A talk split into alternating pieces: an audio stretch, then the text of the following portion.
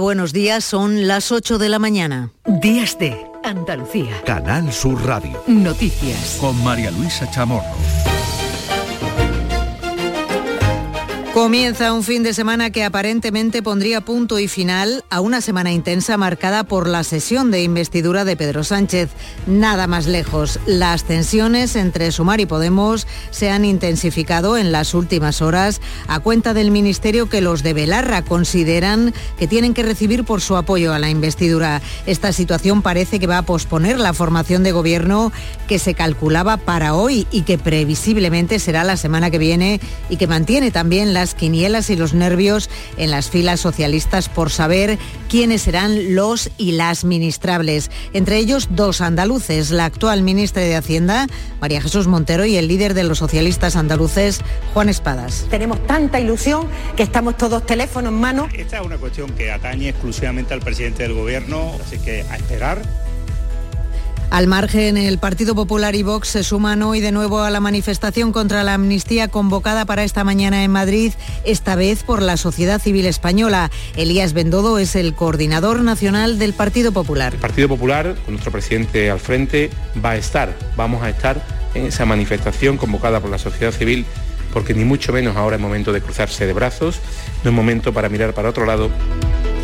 Y anoche de nuevo y por décimo quinto día consecutivo concentración en las puertas de Ferraz en torno a mil personas para protestar por la amnistía. No hubo detenidos. El presidente de la Junta de Andalucía ha mostrado su preocupación por una legislatura convulsa que teme que habrá desigualdades entre comunidades autónomas. Desde el gobierno andaluz se pide urgentemente a Sánchez la convocatoria de la conferencia de presidentes y se estudia la presentación de un recurso ante el Constitucional contra la amnistía.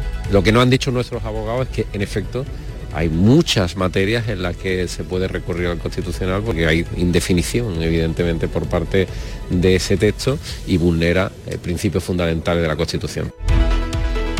Seguimos a esta hora muy pendientes de un incendio que comenzó anoche en una nave del polígono industrial del Zabal, en la línea de la Concepción, en Cádiz. Los bomberos siguen trabajando, lo han hecho durante toda la noche, ya lo tienen controlado, pero no han podido evitar que se extendiera a otras cuatro naves y siguen en el hospital el trabajador herido grave en un incendio de Baza este viernes y también el bebé ingresado después de que inhalara humo en un fuego que ha afectado a un edificio de 24 viviendas de esta localidad del norte de Granada. Nada es lo peor que nos puede pasar, que se nos queme nuestra casa. Lo demuestra la angustia de esta vecina. Oh, no sé cómo está mi casa. Tengo que irme casi para 15 días y no sé cómo están todos mis utensilios. Tengo una medicación crónica y bueno, pues pues una catástrofe porque no ha pasado nada, pero nos podría haber pasado. Los cinco andaluces desaparecidos desde jueves en la República Dominicana, donde practicaban barranquismo, han sido localizados a salvo esta madrugada. Se encuentran en una cañada profunda y se estudia cómo proceder ahora a su rescate. En lo que se refiere al tiempo, cielos pocos nubosos en el litoral mediterráneo y Sierra Morena, intervalos de nubes bajas y brumas, sin descartar bancos de niebla, temperaturas sin cambios o en descenso que se van a notar más en la vertiente mediterránea, vientos de levante en el litoral mediterráneo y Cádiz, levante fuerte en el estrecho con rachas ocasionalmente muy fuertes. Córdoba, Granada y Sevilla marcan hoy la máxima temperatura con 25 grados, 24 en Huelva, 23 en Almería y Cádiz y Jaén también y 20 grados en Málaga, los más fresquitos. Y en deportes, Luis Rubiales ha sido inhabilitado durante tres años por el Tribunal Administrativo del Deporte por el beso a Jenny Hermoso y sus gestos obscenos en el palco durante la final del Mundial Femenino de Fútbol. Por su parte, la selección absoluta que dirige Luis de la Fuente juega mañana ante la de Georgia en Valladolid. Un empate clasificaría al combinado español para la próxima Eurocopa de Naciones y el piloto español Carlos Sainz, sancionado con 10 puestos en la parrilla de salida del Gran Premio de Fórmula 1 de Las Vegas por cambiar la batería de su monoplaza, un monoplaza que quedó prácticamente destrozado por una alcantarilla que no estaba en buen estado en el circuito. Fíjense, ahora van y le sancionan. Comenzamos nuestro informativo que realiza Javier Moreno.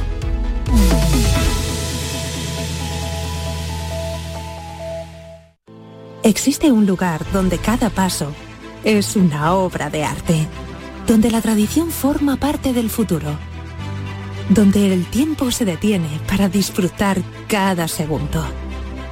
Hay un lugar en el mapa que es magia para los sentidos, en donde cada paso se convierte en una experiencia. ¿Y si nos regalamos Úbeda y Baeza? Dos ciudades, un destino. Este sábado sí hay fútbol de primera. Fútbol de Primera Federación con los partidos Mérida, San Fernando y Atlético de Madrid B, Córdoba. Y desde el Estadio de la Rosaleda, Málaga, Alcoyano. Y además el partido de fútbol femenino Real Sociedad Sevilla. Todo el deporte andaluz en la gran jugada de Canal Sur Radio desde las 3 de la tarde con Jesús Márquez, Pedro Sánchez y Carlos González. Contigo somos más Canal Sur Radio. Contigo somos más Andalucía. Renault. Único como cuando eres dueño de tu propio negocio. Único como cuando ves que tu negocio crece. Así de únicas son nuestras condiciones para empresas. Solo durante el mes de noviembre aprovecha para llevarte tu Renault con las mejores condiciones para tu empresa. Aplicable a toda la gama de turismos y furgonetas. Ven a la red Renault y llévatelo ya. Días de Andalucía. Canal Sur Radio. Noticias. Con María Luisa Chamorro.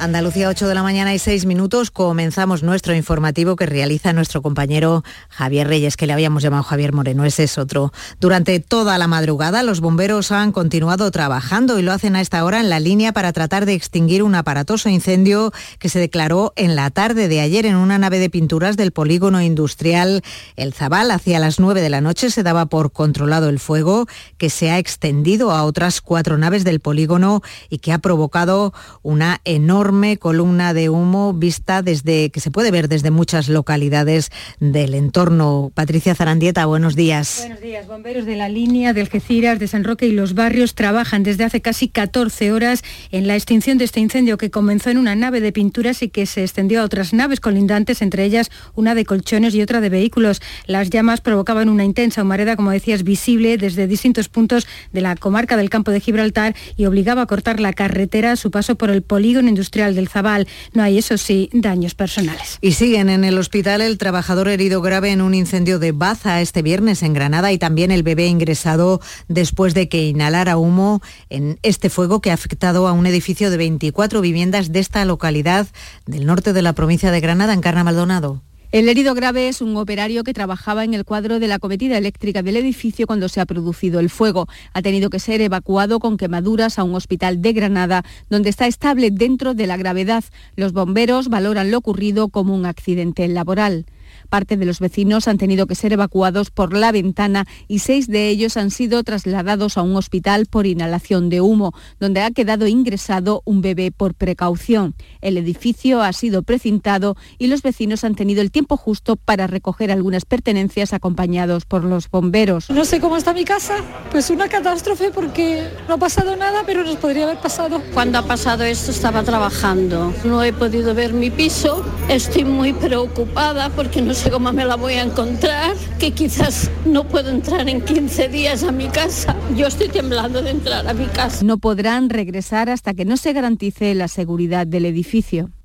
Anoche al cierre prácticamente de todos los periódicos nos llevábamos un buen susto porque un teletipo nos anunciaba que había cinco andaluces desaparecidos en República Dominicana mientras practicaban barranquismo, se habían desplazado a ese país para practicar este deporte. Pues bueno, han sido localizados a salvo esta madrugada, se encuentran, eso sí, en una cañada profunda y se estudia ahora cómo proceder a su rescate. Manuel Vicente. Los servicios de rescate dominicanos prosiguen con las labores para acceder hasta las cinco personas accidentadas.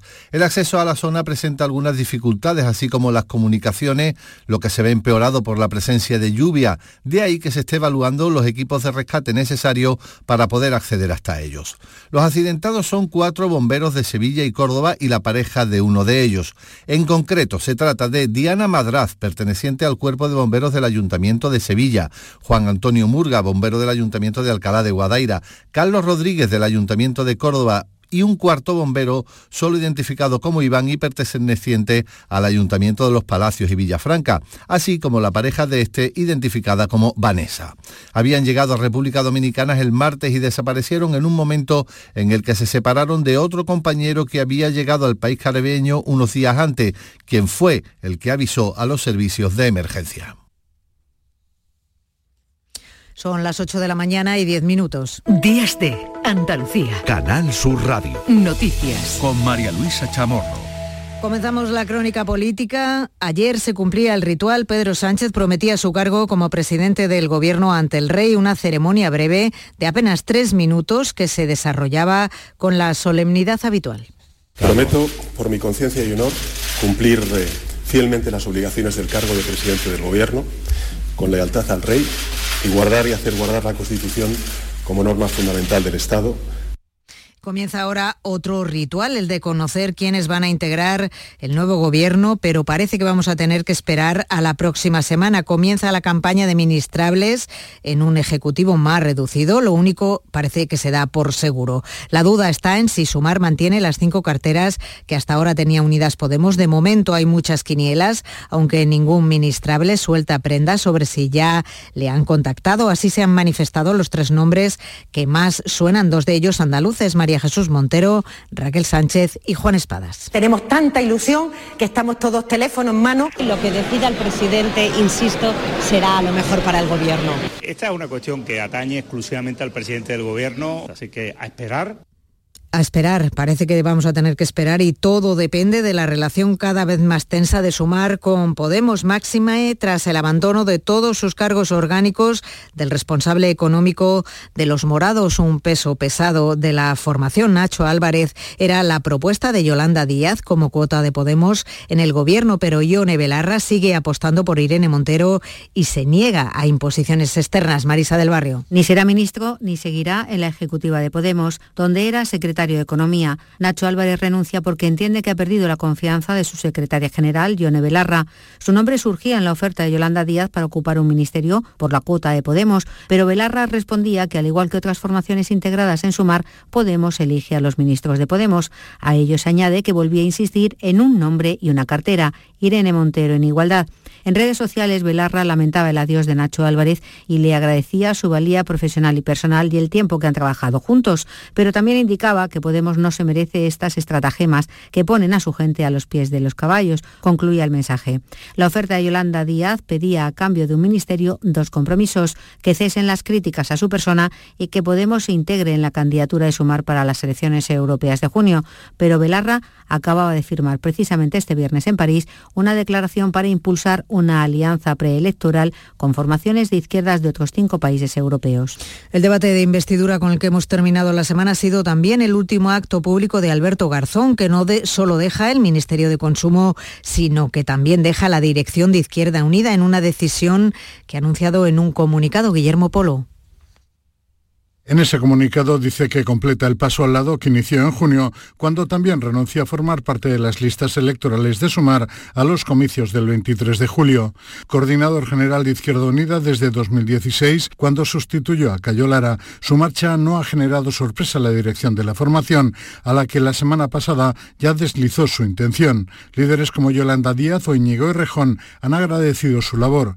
Aquí en Andalucía lo ha hecho el coordinador regional de Izquierda Unida, Tony Valero. Agradecimiento y reconocimiento a una labor eh, muy bien, muy bien desarrollada. Ministro de Consumo desde 2020 en el Ejecutivo de Coalición, su gestión tuvo algunas polémicas, como la campaña contra el consumo excesivo de carne y las macrogranjas y la lucha contra el sector del juego online.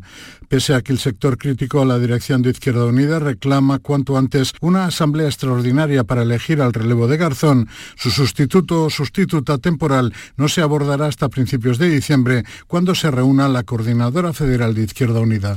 Respecto a la proposición de ley sobre la amnistía, sobre la que han pivotado las negociaciones para la investidura, todos los grupos que la han apoyado, ocho, incluyendo a los socialistas, han presentado ya en el registro del Congreso un escrito para solicitar, Patricia, que se tramite por la vía de urgencia. Y esto implica que los plazos de tramitación se reducen a la mitad de los ordinarios, algo que no se aplicará en el Senado, donde se ha reformado también por la vía urgente el reglamento, precisamente para dilatar estos plazos hasta los dos meses. Meses. Además, Junts ha registrado las comisiones de investigación pactadas con el PSOE a cambio de su apoyo a la elección de Francina Armengol como presidenta del Congreso. Una sobre el espionaje a políticos independentistas con el programa Pegasus y el atentado de Barcelona del año 2017. Lo ha hecho sin la firma del PSOE ni de Esquerra Republicana, sí con la del PNV. También el Tribunal de Cuentas ha celebrado vista por el presunto desvío de fondos para el referéndum ilegal en Cataluña y la acción exterior del Gobierno. Hoy, ayer, precisamente debían haber comparecido Carles Puigdemont, pero no lo hizo al denegarse, al denegársele que lo hiciera por videoconferencia. La consejera que lo preside ha avisado de que más adelante se pronunciará sobre si suspende el procedimiento ante la proposición de ley de amnistía, una cuestión sobre la que se han manifestado los abogados de las partes con posturas contrapuestas sería lo razonable que se suspendiera, ¿no? A la gente le cuesta entender, ¿no? Que se persista en algo que es evidente que no va a fructificar. La ley de amnistía está en trámite, no está en vigor y en este país, hasta que no haya una ley que esté en vigor, no puede aplicarse. El Ministerio de Defensa ha alegado que ya no tienen relación con el ejército los militares firmantes del manifiesto golpista en el que piden la destitución del presidente del gobierno y que al estar ya retirados no se le pueden aplicar el Código Disciplinario Militar. La Asociación de Militares Españoles, la AME, publicaba en su web un manifiesto en el que medio centenar de antiguos miembros de las Fuerzas Armadas, en mayoría superan los 80 años y hoy están ya retirados, piden literalmente a los responsables de la defensa del ordenamiento constitucional la destitución del presidente del Gobierno y la convocatoria de elecciones generales. Desde las filas del Partido Popular, Borja Semper ha calificado de irrelevante la postura de estos militares y ha destacado que nuestros ejércitos, dice, son democráticos y constitucionales. Y el coordinador general del PP, Elías Bendodo, decía. Yo no tengo nada que decir sobre esas cosas, la verdad. ¿Qué quiere que le diga? Desde el PSOE consideran una salida de tono de otros tiempos este manifiesto y desde Sumar, su portavoz adjunta en el Congreso, Ana Vidal, rechaza también este manifiesto. Es sorprendente la cantidad de caspa que puede llegar a surgir estos últimos días, ¿no? También mientras el PP mantiene su oposición, mientras todo esto ocurre, queremos decir, el Partido Popular mantiene su oposición y rechazo a los acuerdos con los nacionalistas. Hoy de nuevo la cúpula del partido con Núñez Feijóo al frente va a estar en Madrid en la manifestación convocada al mediodía en la Plaza de Cibeles por la Sociedad Civil Española. Así lo anunciaba ayer el coordinador general Elías Bendodo una nueva cita para defender la libertad, la unidad y la igualdad de todos los españoles y todos los territorios. El Partido Popular, con nuestro presidente al frente, va a estar, vamos a estar en esa manifestación convocada por la sociedad civil, porque ni mucho menos ahora es momento de cruzarse de brazos, no es momento para mirar para otro lado y un millar de personas, según la delegación del Gobierno de Madrid, participaron anoche de nuevo en una nueva concentración. Iban ya 15 días contra la amnistía en los alrededores de la sede del PSOE. En la calle Ferrat no ha habido detenciones, Patricia, ni cargas policiales. Los manifestantes portaban un día más banderas de España y pancartas con el lema España no se vende y en contra de la amnistía y de Pedro Sánchez, al tiempo que coreaban consignas en contra de los pactos del PSOE con los partidos nacionalistas catalanes y en un clima de hostilidad creciente hacia la prensa. ¡Fuera del activista! ¡Prensa chavista! ¡Fuera del la manifestación empezaba a tensarse sobre las 10 de la noche cuando un grupo de manifestantes encapuchados intentaba romper el cordón de seguridad policial, pero si bien una hora después se iban abandonando ya la zona de forma pacífica sin que se produjeran mm, altercados reseñables. El secretario general de Vox, Javier Ortega Smith, volvió a hacer acto de presencia en esta manifestación. Se cumplen así 15 días ininterrumpidos de manifestaciones. Pues en clave política andaluza, el presidente de la Junta de Andalucía ha mostrado su preocupación por una legislatura convulsa que teme que abra de igualdades entre comunidades autónomas. Juanma Moreno ha dicho que Sánchez favorecerá a los independentistas porque la relación entre ellos y el PSOE, dice, son intensas desde hace tiempo. Vamos a vivir una legislatura muy, muy complicada, muy convulsa probablemente y desgraciadamente muy asimétrica, donde va a haber una posición muy positiva para los independentistas y muy negativa para el resto de presidentes y por tanto gobiernos de comunidades autónomas.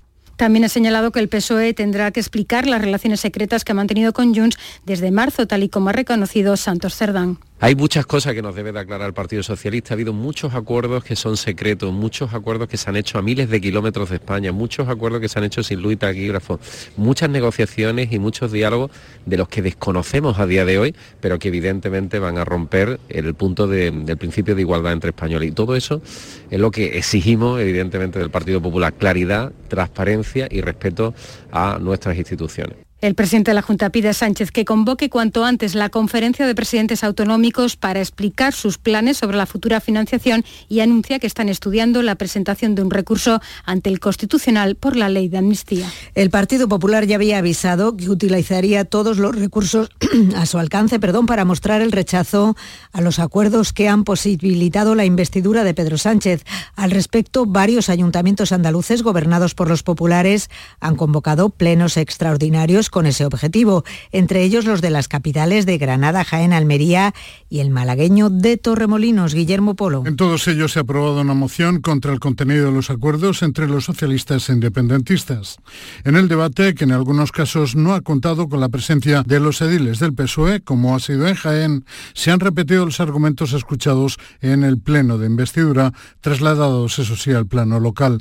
Escuchamos a los alcaldes de Jaén, Agustín González, y de Almería, María del Mar Vázquez. La investidura de ayer afecta, en primer lugar, a la ley de la amnistía, pero afecta mucho más, afecta a una serie de pactos que solamente tienen un fin y un objetivo, que es el sillón de Pedro Sánchez. La sociedad almeriense a la que ustedes representan ha hablado en contra de estos pactos humillantes. También los socialistas han repetido mensajes. Adriana Valverde, portavoz del PSOE, en el Ayuntamiento de Almería. Ustedes quieren continuar haciendo ruido, montando circo, como han estado haciendo hasta ahora, ante la incapacidad de formar gobierno que ha tenido su presidente, el señor Fijo. En todos los casos, la moción ha salido adelante con los votos de PP y Vox y el rechazo de los grupos de izquierda. Días de Andalucía. Canal Sur Radio. Noticias. Con María Luisa Chamorro. Andalucía 8 y 21 minutos de la mañana. Miramos hoy de nuevo a Gaza la tragedia que está ocurriendo allí. Al menos 26 personas han muerto en un bombardeo israelí contra una zona residencial en la franja de Gaza, según la agencia de noticias palestina Wafa. Además, otro ataque contra el campamento de refugiados de Jabalía habría causado un número indeterminado de muertos y de heridos. Todos ello todo ello mientras el ejército israelí ha continuado con sus ataques contra el grupo chií libanés Hezbollah en una nueva jornada de tensión en la frontera con Líbano. Cuéntanos, Manuel Vicente. El ejército israelí ha anunciado que en las últimas horas se ha registrado lanzamientos de mortero desde Líbano hacia el norte de su país. Como respuesta, las fuerzas militares han abierto fuego contra el origen de dichos disparos, que habrían causado heridas a tres israelíes. Otros enfrentamientos se suceden también en Cisjordania, donde al menos una persona ha muerto y otras dos han resultado heridas en una ofensiva del ejército de Israel. En un primer momento se notificó que tres jóvenes habían resultado heridos por balas. Sin embargo, uno de ellos de 18 años murió al llegar al hospital. En la franja de Gaza, mientras tanto, se ha aprobado la entrada a través de Egipto de dos camiones cisternas diarios con diésel para cubrir las necesidades de Naciones Unidas para el apoyo de la infraestructura de agua y alcantarillado. La comunidad internacional lleva semanas presionando a las autoridades israelíes para que permitan la entrada de combustible necesario también para la generación de electricidad y el funcionamiento de otros muchos servicios civiles básicos como los hospitales. Asimismo, un convoy de 40 camiones de ayuda humanitaria ha entrado a través del paso fronterizo de Rafah, por el que además han salido una treintena de palestinos heridos que recibirán tratamiento en Emiratos Árabes Unidos. Y en Ceuta se ha, ha ocurrido un nuevo intento de asalto a la valla. La gendarmería marroquí ha dispersado a un grupo de más de 700 inmigrantes subsaharianos en las proximidades del paso fronterizo con Ceuta después de que este viernes intentaran saltar la valla. La Guardia Civil ha mantenido durante todo ese día sus unidades desplegadas. Ha sido localizada con vida la anciana de 87 años de Ayamonte, en Huelva. La familia dio la voz de alarma este viernes y ha sido por la noche cuando han conseguido localizarla tras haberse caído en la zanja. La asociación SOS Desaparecidos ya ha desactivado la alerta tras su localización y la familia ha agradecido toda la ayuda recibida en las labores de búsqueda. Y la titular del juzgado de instrucción número 3 de Murcia, que investiga el incendio de las discotecas de Atalayas, en el que murieron 13 personas, ha desestimado la petición de varios familiares de los fallecidos. Para que se abriera una pieza separada contra el ayuntamiento de la capital por si existió un delito de prevaricación administrativa por omisión al pesar sobre los locales siniestrados una orden de cierre sin ejecutar. Nuevo revés judicial contra el expresidente de la Federación Española de Fútbol, Luis Rubiales, que suma una nueva inhabilitación por lo ocurrido en la final del Mundial de Fútbol Femenino. Esta vez ha sido el Tribunal Administrativo del Deporte que lo sanciona con tres años sin poder ejercer cargos. Guillermo Polo. El TAD impone dos sanciones de un año y medio cada una a Luis Rubiales, una por el beso a la jugadora Jenny Hermoso y otra por su gesto en el palco al tocarse los genitales tras la final del Mundial de Fútbol Femenino de Australia y Nueva Zelanda. Sin embargo, ha descartado otra infracción calificada como muy grave por abuso de autoridad. Esta inhabilitación por tres años se añade a la que dictaminó la Comisión de Disciplina de la FIFA el pasado 30 de octubre para el ejercicio de cualquier actividad relacionada con el fútbol, tanto a nivel nacional como internacional. Rubiales todavía tiene pendiente la investigación que sobre este mismo caso está llevando a cabo la Audiencia Nacional.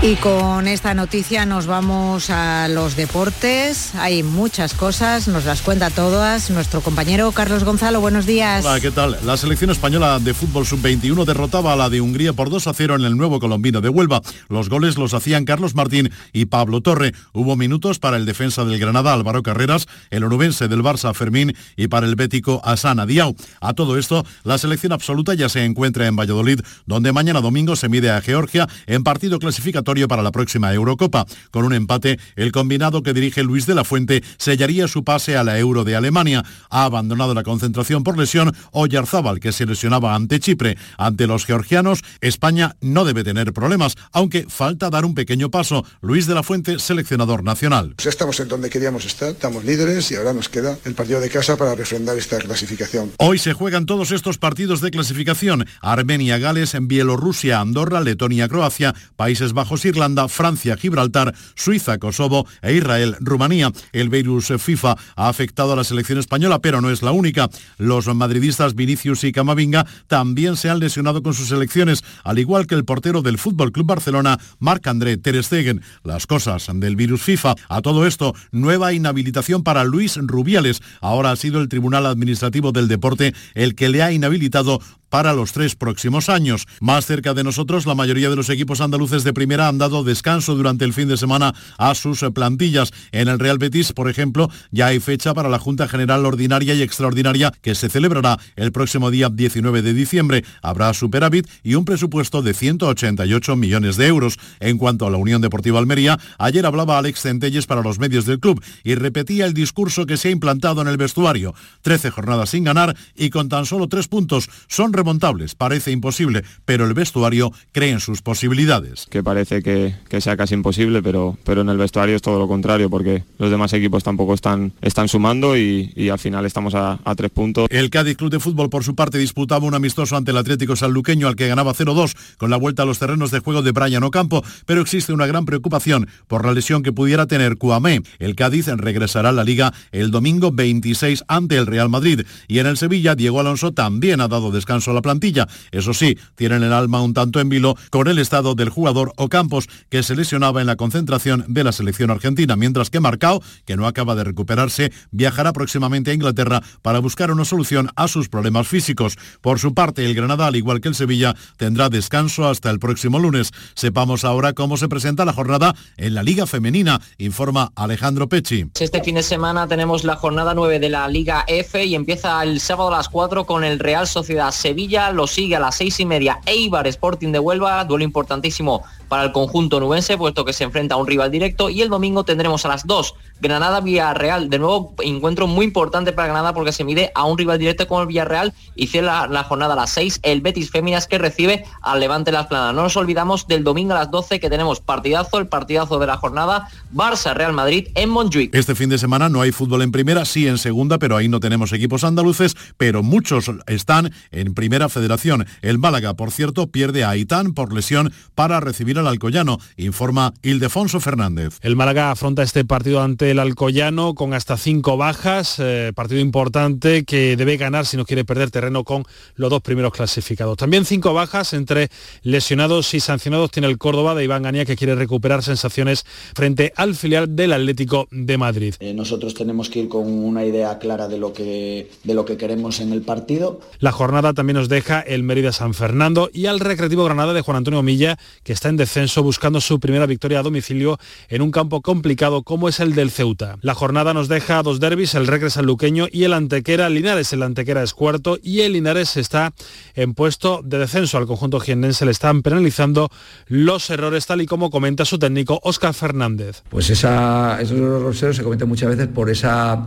juventud. El Algeciras de Loro Escobar lleva tres semanas sin ganar, quiere volver a los puestos de playoff a costa del Real Madrid Castilla. Tiene que ser un partido de, ser valientes, de, hablando, hablando a ver, no me malinterpretéis, pero sí que faltarles al respeto en cuanto a, tener balón y ser descarados. El partido se jugará en Valdebebas. Por último, en deportes de sala, en baloncesto, Unicaja y Covirán juegan el domingo a mediodía ante Real Madrid y Andorra respectivamente. En balonmano femenino, el Costa del Sol Málaga juega el domingo la vuelta de la Liga Europea ante el Copenhague en terreno danés. En la ida, empate a 29. Liga Sobal de balonmano, Ángel Jiménez de Puente Genil, balonmano venidor esta tarde a las 8. Y tenemos este fin de semana en motos el Gran Premio de Qatar, penúltima prueba del campeonato, y la Fórmula 1 se correrá este fin de semana en el circuito urbano de Las Vegas, en los Estados Unidos. Andalucía son las ocho y media de la mañana. Muy buena para recibir a Manuel Vicente, que nos trae un resumen de toda la actualidad de esta jornada, 18, sábado 18 de noviembre, y una actualidad que es muy intensa. Manolo, buenos días. Buenos días. Continúan en la línea las labores de extinción de un incendio que afecta a cuatro naves industriales. Emergencia advierte a los vecinos que mantengan cerradas las ventanas de sus casas para impedir la entrada de humo. Permanecen hospitalizados un bebé y un trabajador afectados por un incendio también en Baza, en Granada. El herido más grave es el operario que trabajaba en el cuadro de acometida eléctrica del edificio cuando se ha producido el fuego. Localizados los cinco andaluces desaparecidos en República Dominicana mientras hacían barranquismo. Se trata de cuatro bomberos de Sevilla y Córdoba y de la pareja de uno de ellos con quienes se perdió la comunicación el jueves. Pedro Sánchez sigue madurando este fin de semana la composición de su nuevo gabinete. Las disputas entre Sumar y Podemos terminan con la dimisión de Nacho Álvarez de todos sus cargos en la formación morada. Los líderes de Partido Popular y Vox acuden hoy a una concentración en Madrid contra la amnistía. Está convocada por varias asociaciones ciudadanas con el lema No en mi nombre, ni amnistía, ni autodeterminación. Sierra Nevada inaugurará su nueva temporada el próximo 2 de diciembre. La temporada se abrirá con unas instalaciones totalmente renovadas, entre ellas el nuevo telecabina al Andaluz. Ingresa en prisión en Málaga un hombre acusado de apuñalar a su expareja. En el ataque también resultó herida una hija de la mujer y otro hombre que intentó defenderlas. El Festival de Cine Iberoamericano de Huelva clausura hoy su edición número 49, dando a conocer el palmarés. En Almería, mientras tanto, el Festival Internacional de Cine ha comenzado con una gala en la que la actriz Natalie Poza recibió el premio Almería Tierra de Cine. ¿Y qué nos traen los titulares de la prensa, Manolo? Mucha política igualmente. Dice el diario ABC que Junts y PNV se alían para activar ya el control político a los jueces. En el diario El Mundo se destaca que las agencias de rating advierten los acuerdos del PSOE dañan la solvencia de España. Mira un poco más hacia el exterior el diario El País. La ONU teme muertes por hambre en Gaza si no llega la ayuda. En cuanto a los periódicos de difusión online, destacamos un titular en público.es. Detenidos un empresario y dos encargados de una finca agrícola de Granada por explotar a migrantes. Buenos días. El número premiado en el sorteo del cuponazo celebrado ayer ha sido 1746 01746. Serie 96. Puedes consultar el resto de los números premiados en juegos11.es. Hoy tienes una nueva oportunidad con el sueldazo del fin de semana. Disfruta del día. Y ya sabes, a todos los que jugáis a la 11, bien jugado.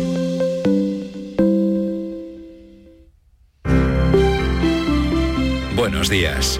En el sorteo del Eurojackpot de ayer, la combinación ganadora ha sido 4, 14, 15, 20, 28, soles 7 y 9. Recuerda, ahora con el Eurojackpot de la 11, todos los martes y viernes hay botes millonarios. Disfruta del día. Y ya sabes, a todos los que jugáis a la 11, bien jugado. Este sábado sí hay fútbol de primera. Fútbol de Primera Federación con los partidos Mérida, San Fernando y Atlético de Madrid B, Córdoba. Y desde el Estadio de la Rosaleda, Málaga, Alcoyano. y además el partido de fútbol femenino Real Sociedad Sevilla. Todo el deporte andaluz en la gran jugada de Canal Sur Radio desde las 3 de la tarde con Jesús Márquez, Pedro Sánchez y Carlos González. Contigo somos más Canal Sur Radio. Contigo somos más Andalucía.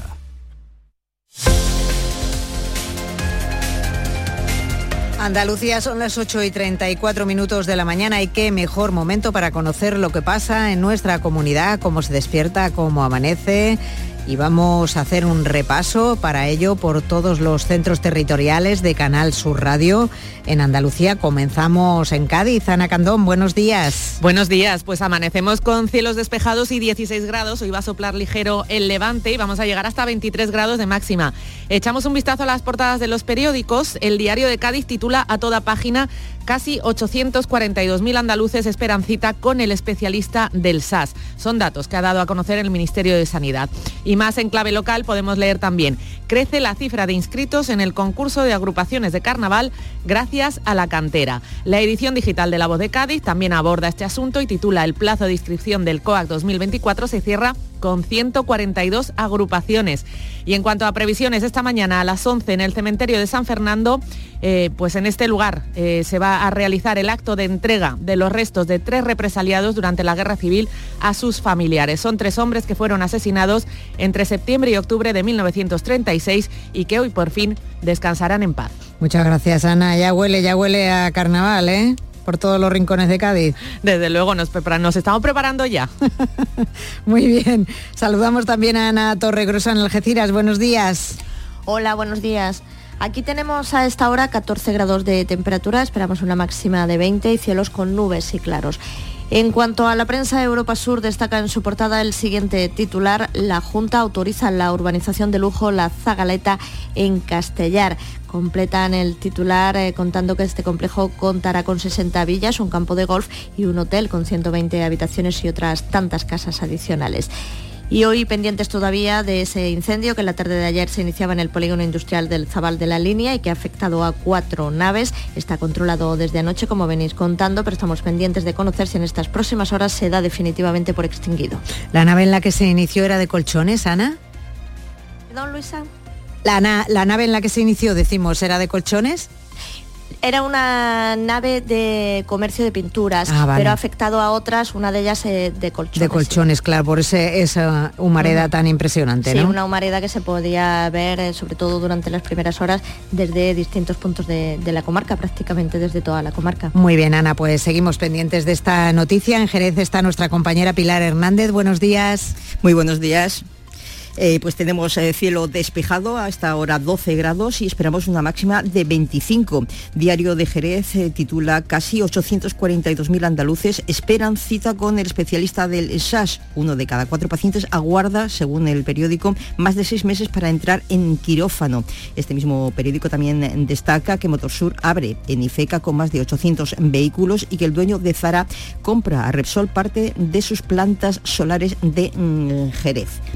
Y como eh, previsión para eh, nuestros oyentes, eh, les, acercamos a la Sierra, el municipio gaditano del Bosque revive este fin de semana su resistencia ante las tropas de Napoleón. En el año 810 llega la tradicional recreación histórica que este año tiene por lema invasores. La tierra es nuestra y desde la organización se ha hecho llamamiento para que tan- todo- tanto los habitantes del municipio como las personas que acudan a visitar este fin de semana el bosque lo hagan vestidos de época para poder vivir intensamente la celebración. Un plan magnífico que combina historia y naturaleza. Gracias, Pilar. En Córdoba está nuestro compañero Miguel Vallecillo. Buenos días. ¿Qué tal? Buenos días. Eh, Tenemos en este momento cielo despejado y 13 grados en el centro. La previsión augura para hoy tiempo poco nuboso con una máxima de 25. Diario Córdoba titula en su portada así, la tarjeta de Aucorsa se puede recargar ya desde el teléfono móvil. Y esta tarde-noche se celebra en el Gran Teatro de Córdoba un espectáculo flamenco de alto nivel con la presencia del Pele al cante, Farruquito al baile y el toque de guitarra de José Antonio Rodríguez, evento que se enmarca en las actividades preparadas con motivo del Día Internacional del Flamenco. En Sevilla está María José Molina. Buenos días. Buenos días. A esta hora tenemos cielos despejados, 15 grados de temperatura. Podríamos alcanzar a lo largo del día 26. En la prensa ABC lleva en portada que el gobierno rechazó ayudar al ayuntamiento con la cita de los Grammy y Diario de Sevilla titula Sanz calcula el retorno de los Grammy en 100 millones de euros. En cuanto a previsiones, hoy en la catedral, ceremonia de beatificación de los mártires de la iglesia del siglo XX en Sevilla. Nos situamos ahora en Málaga. Allí está nuestro compañero José Valero. ¿Qué tal? Buenos días, José. Buenos días, pues tenemos ahora 13 grados en Málaga capital, llegaremos a los 20. Son posibles blancos de niebla que anoche ya propiciaron, por ejemplo, el desvío de varios vuelos. En cuanto a la prensa, el Diario Sur señala que las compraventas de viviendas en Málaga retroceden ya a ritmos próximos al 30%. Málaga hoy y la opinión de Málaga coinciden en destacar que el aeropuerto malagueño supera ya los 20 millones de pasajeros, récord que supera los datos de 2019 cuando falta más de un mes para finalizar el año. En cuanto a previsiones, en Antequera el consejero de la presidencia Antonio Sanz inaugura el encuentro autonómico Click A de voluntariado y, por ejemplo, durante todo el fin de semana el festival Open House invita a descubrir joyas arquitectónicas en visitas guiadas con restauradores y expertos. Este festival, el Open House, es muy interesante, ¿verdad? Efectivamente, se puede descubrir cositas que no se conocen. En cada ciudad, además, de verdad que pasamos todos los días por algunos edificios, por algunas casas de nuestras ciudades y no tenemos ni la más remota idea de, ni de quién las construyó, algunas joyas arquitectónicas. En Huelva está nuestra compañera María José Marín. Buenos días. ¿Qué tal? Muy buenos días. Pues a esta hora tenemos aquí en la capital 13 grados, cielos despejados, vamos a alcanzar una máxima de 25. En cuanto a la prensa, titular de Huelva Información, foto a cinco columnas para el nuevo eje peatonal de la ciudad. La Plaza de las Monjas ya está abierta a Huelva. Los onubenses disfrutan desde ayer de la fuente y de su peatonalización. Huelva ya, por su parte, titula Jornadas abusivas y salarios ínfimos. Detenida una mujer por explotación laboral en Huelva. Y en cuanto a la previsión, hoy nos vamos de festival, como no puede ser de otra manera, porque la 49 edición del Festival de Cine Iberoamericano de Huelva llega este sábado a su punto y final. Durante la gala de, inaugura de clausura de hoy se va a entregar el premio Ciudad de Huelva a la actriz Cecilia Suárez y también los premios del Palmarés oficial. El acto a partir de las 7 de la tarde va a ser retransmitido por Andalucía Televisión y también por Canal Sur Más. ¿Ha cambiado ese, esa clausura o lo estoy soñando yo, María José? Porque entiendo que siempre se ha hecho por la noche, ¿no? El fotocall empieza a eso de las 6, a las 7 comienza la gala de clausura y, suponemos que nos llevará hasta un poquito bien entrada la noche. Ah, muy bien, muy bien. Vale, muchas gracias. En Granada tenemos a Luis López. ¿Qué tal? Buenos días. Buenos eh, días, bastante fresco hasta ahora también en la capital, aunque un poquito menos que el fin de semana pasado. Empiezan a remontar las temperaturas en este final de la semana, con 12 grados a esta hora, aunque se llegará hasta los 26 en algún punto de la provincia en un día con cielos despejados, como estáis comentando. La prensa viene hoy con las fotografías de portada de la eh, toma de posesión de Pedro Sánchez, pero también con asuntos como que Sierra Nevada abrirá la temporada el 2 de diciembre. Granada hoy lo pone en su portada, un asunto que ayer pues eh, también anunció anunciaba, o mejor dicho, lo daba en primicia Canal Sur Radio. Y también destacar de las previsiones de hoy que tenemos el Ocus Pocus, ese festival sobre la magia, ya van 22 años y este año el leitmotiv es la metamorfosis. Uno de los festivales más divertidos del otoño en Granada, ¿verdad Luis? Sin duda, muy muy divertido y sobre todo también para toda la familia. Exactamente, y en Jaén está nuestra compañera Lola Ruiz, buenos días. Buenos días Luisa, pues mira, en Jaén ha amanecido totalmente despejado y en estos momentos tenemos 13 grados de temperatura. Hoy nos vamos a mover en una horquilla entre 11 de mínima y 23 de máxima. Y en cuanto a la prensa escrita, Diario de Jaén titula en portada La Junta activa el plan invernal frente a las nevadas y el frío regresa a Jaén a partir del martes. Y por su parte, Ideal de Jaén titula Reajuste en el crédito de la ITI para que el entorno de la catedral esté listo en ocho meses. En previsiones destacamos hoy que a las 5 de la tarde en Mengíbar tendrá lugar la séptima recreación del cortejo fúnebre de Isabel la Católica. Es muy destacado y popular esto, Luisa. Mira, hace, esto se basa en hechos reales de cuando Isabel la Católica murió en Medina del Campo, en Valladolid y su deseo expreso era estar enterrada en Granada. Bueno, pues todo el cortejo que atravesó todas las tierras de España hasta llegar a Granada tuvo que parar en Mengíbar porque el río Guadalquivir estaba crecido y el cortejo tuvo que estar allí un tiempo y en eso se basa la recreación que va a tener lugar esta tarde. ¿Cómo sería eso? Eh? No nos lo podemos ni imaginar, desde luego. Vamos. Hacer, hacer eso sí que era hacer el camino, de verdad. bueno, aparte de otros caminos muy importantes que hay en Andalucía, pero eso sí que era un gran camino, ¿no, Lola? Sí, efectivamente. Esta tarde lo van a recrear, a ver qué, a ver qué vemos esta tarde. Muchas gracias. En Almería está Lola López, que hoy tiene tiempo para contar lo que quiera. Buenos días, Lola. Hola, buenos días, ¿cómo estamos? Tenemos hoy un día precioso, ¿eh? cielo despejado, solecito, a esta hora de la mañana, 16 grados de temperatura. Leemos, hacemos un repaso de los diarios. El diario de Almería lleva a su portada este titular, pensión media en Almería por debajo de los 1.000 euros, la baja del país con 947 euros a nivel provincial. En la voz de Almería leemos que Junta Patronal y PP dudan de que el AVE llegue en 2026. Las previsiones del Gobierno son que el corredor mediterráneo aportaría 12.000 millones de euros de beneficio en 30 años. Y en ideal, el PP pide 1.584 millones equivalentes a la deuda condonada a Cataluña para Almería. Portada, eh, foto de portada para Fical y Natalí Poza descubriendo la estrella en el Paseo de la Fama. Ayer comenzaba Fical, eh, esa gala inaugural por la noche en la que también Natalí Poza fue la gran protagonista recibiendo el premio Almería Tierra de Cine. Hoy seguiremos muy pendientes, como no, del festival y recordamos también que se celebran actividades en Almería por el Día Sin Alcohol durante toda la jornada. Muchas gracias Lola. Pues son las 8 de la mañana y 45 minutos. Tiempo ahora para la información local aquí en Canal Sur Radio.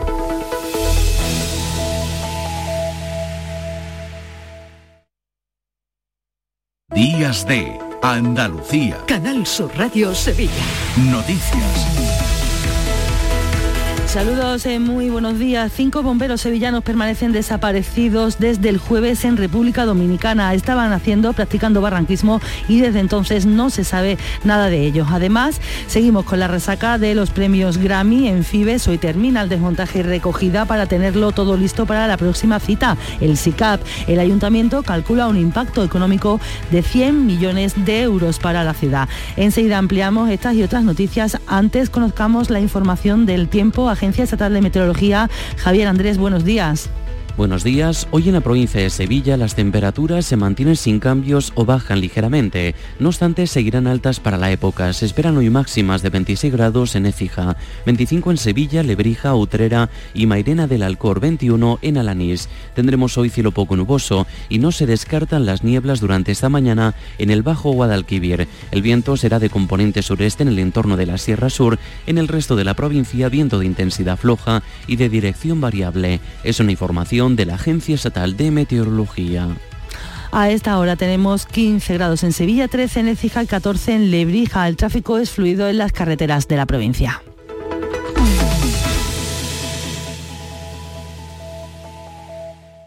¿Ya conoces las lavadoras Nevir? Lavadoras de hasta 12 kilos con motor inverter y etiqueta energética clase A. Porque Nevir siempre piensa en el ahorro de la factura de la luz. Con las lavadoras Nevir podrás esterilizar la ropa deportiva y disfrutar de su velocidad de centrifugado y sus tres modos de lavado rápido. Si no la tienes aún, ve ya por tu lavadora Nevir. Este próximo martes os esperamos en el Auditorio Nissan Cartuja de Sevilla para disfrutar del show del comandante Lara, en vivo y en directo. Comenzamos a las 6 de la tarde. Y gracias a este maravilloso público, el show del comandante Lara. Vive una tarde espléndida de alegría, humor e ingenio con el show del comandante Lara. Con la colaboración del Auditorio Nissan Cartuja.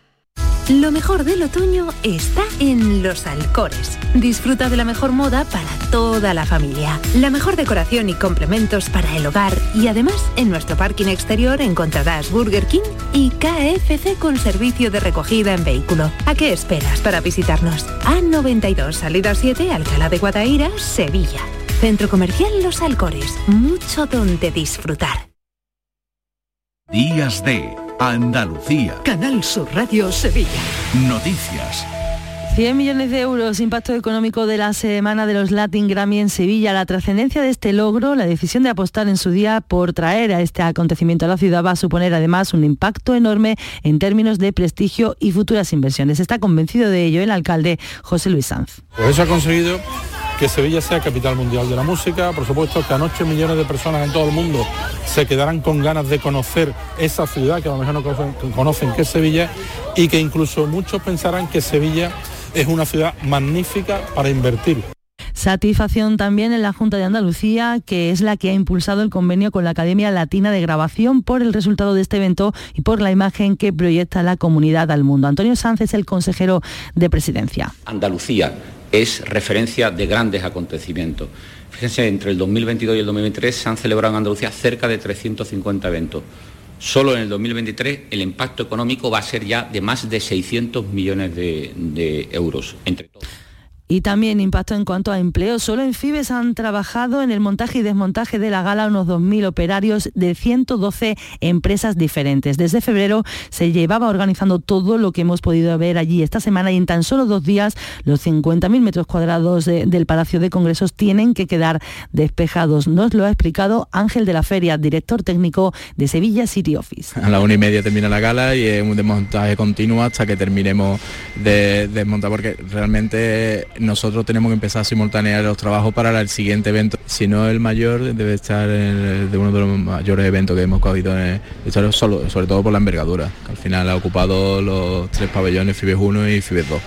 Y ahora todo apunta al Festival de Cine Europeo de Sevilla, el que estuvo a punto de aplazarse será el 23 eh, de noviembre hasta el 29, sin palmarés, en versión reducida, 88 películas, proyecciones en los cines en Nervión, además del Cervantes. Se va a recordar a uno de sus creadores, Juan Antonio Bermúdez, fallecido poco después de la última edición. Habrá protagonismo para el cine andaluz y estrenos absolutos de algunas cintas. Manuel Cristóbal es coordinador del festival. El estreno mundial de la película de se llama Federico, el estreno mundial del documental flamenco Workshops.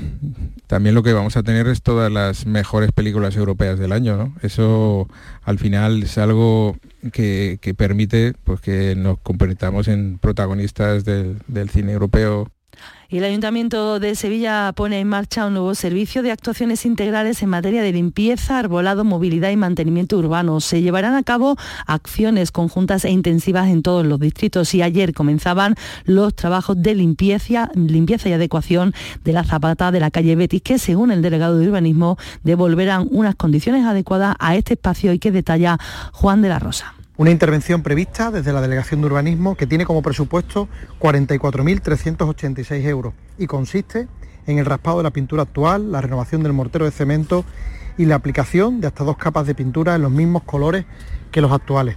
El grupo con Podemos Izquierda Unida ha reclamado al gobierno de José Luis Sanz una intervención urgente en el entorno del estanque del Parque Infanta Elena para garantizar la seguridad de los usuarios de esta zona verde de la ciudad. Ismael Sánchez es su portavoz que no cuenta con ningún tipo de medida de seguridad, ni una pequeña valla eh, perimetral, ni señalización y desgraciadamente hemos visto cómo recientemente eh, una persona ha perdido la vida en un estanque similar en el Parque del Tamarguillo.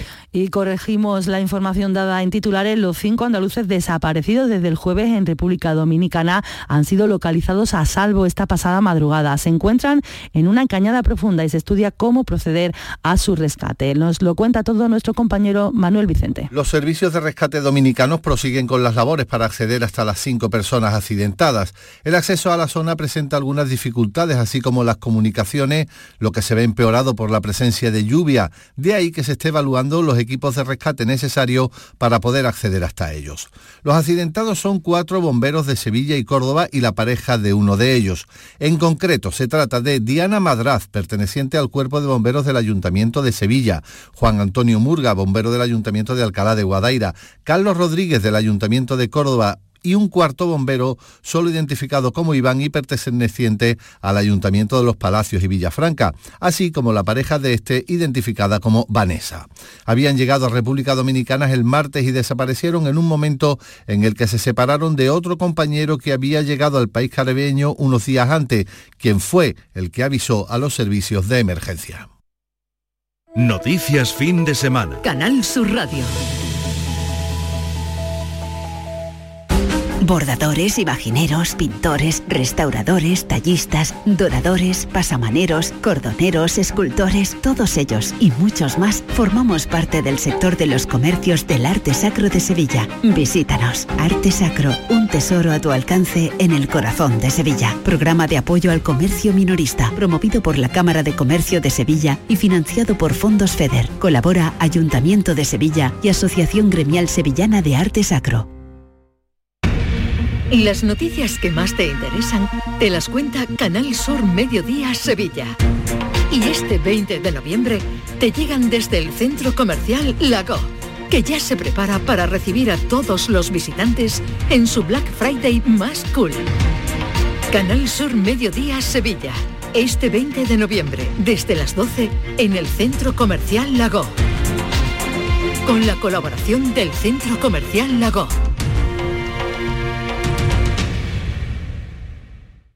El llamador. Los lunes a las 10 de la noche. Noticias fin de semana en Canal Sur Radio. Tiempo ahora de la información deportiva con nuestro compañero Carlos Gonzalo. Buenos días. Hola, ¿qué tal? Ya hay fecha para la Junta General Ordinaria y Extraordinaria del Real Betis Balompié. Será el próximo 19 de diciembre. Se informará, entre otras cosas, del superávit y del presupuesto, 188 millones de euros, mientras en el Sevilla la plantilla está de descanso este fin de semana. Se está pendiente la distancia de la lesión que pudiera padecer Lucas Ocampos, que por precaución no disputó el último partido con su selección argentina ante Uruguay, mientras que Marcao, que no acaba de recuperarse de su calvario de lesiones, viajará a Inglaterra para buscar una solución a sus problemas físicos. Y recuerden, este sábado a las 11 en la Catedral tiene lugar la beatificación de los 20 mártires del siglo XX de Sevilla.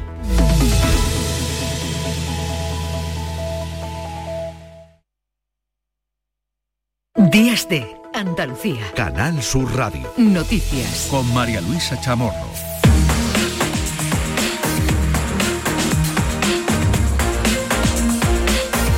Andalucía, 8 de la mañana y 55 minutos. Tiempo ahora para hacer un repaso a todo lo que les llevamos contando en esta hora de informativo desde las 8 de la mañana. Un resumen que nos trae en este momento Patricia Zarandieta. Buenos días. Buenos días. Los bomberos continúan trabajando hasta ahora en la línea en Cádiz en tareas de refresco en un incendio ya controlado que afecta a cuatro naves industriales del polígono El Zabal y permanecen hospitalizados un bebé y un trabajador afectados por el incendio de un edificio de 24 viviendas en Baza, en Granada. El operario trabajaba en el cuadro de acometida eléctrica de este inmueble cuando se produjo el fuego. Los vecinos no podrán regresar hasta que no se pueda garantizar la seguridad del inmueble. Hoy no sé cómo está mi casa, tengo que irme casi para 15 días y no sé cómo están todos mis utensilios, tengo una medicación crónica. Y bueno, pues pues una catástrofe porque no ha pasado nada, pero nos podría haber pasado y han sido localizados los cinco andaluces desaparecidos en República Dominicana mientras hacían barranquismo. Se encuentran en una cañada profunda y se está estudiando ahora cómo poder proceder a su rescate. Se trata de cuatro bomberos de Sevilla y Córdoba y la pareja de uno de ellos.